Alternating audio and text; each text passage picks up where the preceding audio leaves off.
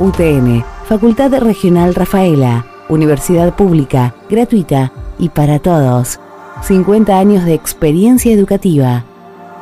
Vamos a conversar ahora con Alejandro Negreira de UTN. Alejandro, buenos días, ¿cómo estás? Hola, buen día Diego, ¿todo bien? Bueno, primer encuentro abierto y nacional de escuelas agropecuarias en este marco de los 50 años que está por festejar la UTN Facultad Regional Rafael. Sí, es, una cantidad de, eventos que estamos eh, organizando, fue un, gran motor, esto de ponernos a pensar quiénes somos, de dónde venimos y a dónde vamos y bueno, este encuentro en particular lo, hemos abrazado como proyecto, originalmente lo, habíamos charlado, la idea en general es de, esta gente que hace cuestión de quesos, que ya habíamos trabajado con ellos en el encuentro de maestros queseros, y nos pareció lindo porque, a ver, nosotros tenemos la carrera de administración rural, de la cual soy director, eh, y muchos, muchos de nuestros alumnos vienen de escuelas agrotécnicas, de hecho la, carrera está empapada, ¿no? De esto que es el, ambiente agropecuario, de lo que es la actividad productiva primaria y bueno, la, cadena de valor y todos los beneficios que de ello se, se derivan y, creemos que esto de que lleguemos, conozcamos y, difundamos la, la cultura de este tipo que arranca en las escuelas secundarias, ¿no? En escuelas de, campo, en las escuelas agrotécnicas, eh, es muy, muy importante. Y también a estos chicos que nos van a estar mostrando su realidad, su zona, porque pensá que son ocho que arrancan desde la Patagonia hasta Salta, con entornos productivos y realidades socioculturales muy, muy distintas, eh, mostrarle que bueno, que chicos como ellos han optado por seguir estudiando, eh, optaron por la UTN, que es una, universidad muy, muy, muy particular porque tiene una, una distribución geográfica federal, está en todo el país literalmente,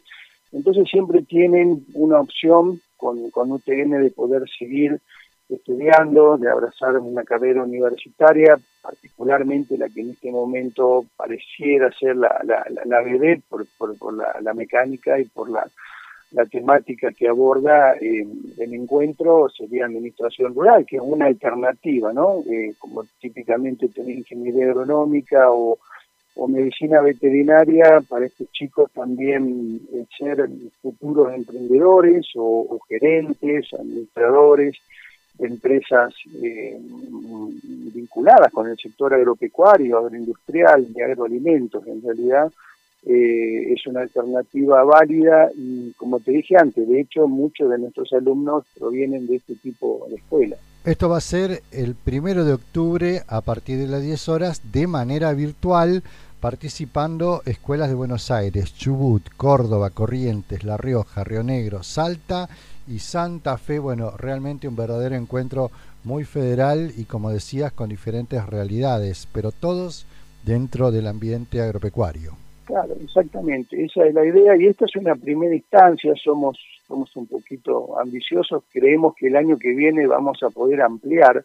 la cantidad de escuelas, eh, pensar que esto está favorecido por por este entorno virtual al cual estamos atados hoy por la, por la realidad de la pandemia, pero bueno, tiene cosas feas y cosas buenas, y fíjate que podemos juntar gente y comunicarnos con gente que está muy, muy lejos y que presencialmente hubiera sido bastante complejo de armarlo, pero para el año que viene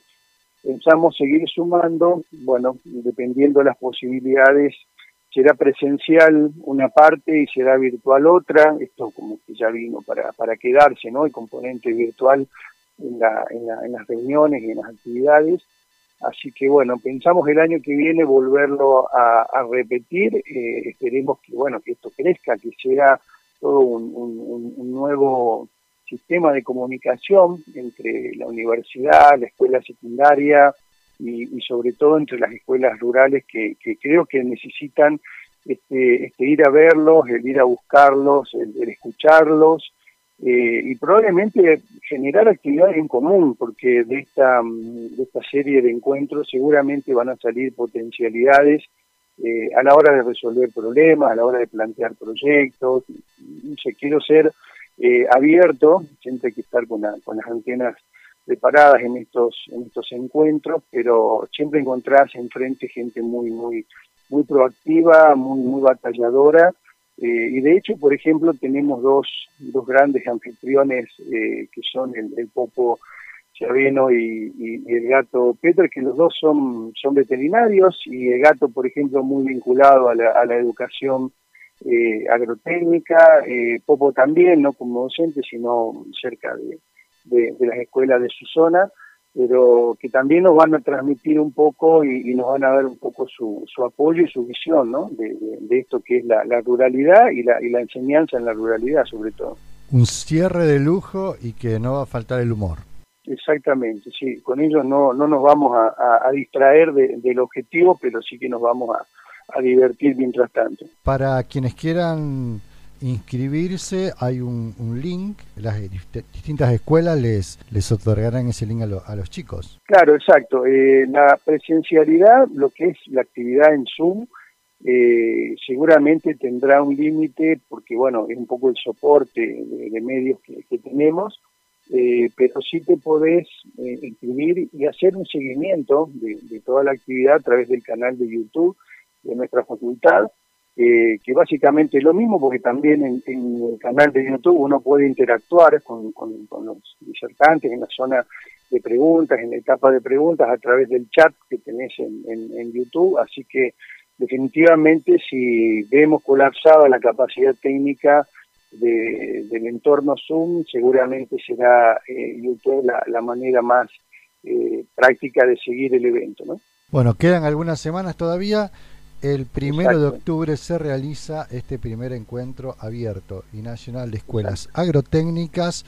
organizado por la Facultad Regional Rafaela de UTN en el marco de estos 50 años, uno de estos eventos que se van a realizar hasta eh, y posterior a la fecha que es el año que viene. Alejandro, muchas gracias. No, gracias a vos y, y que tengan buen día.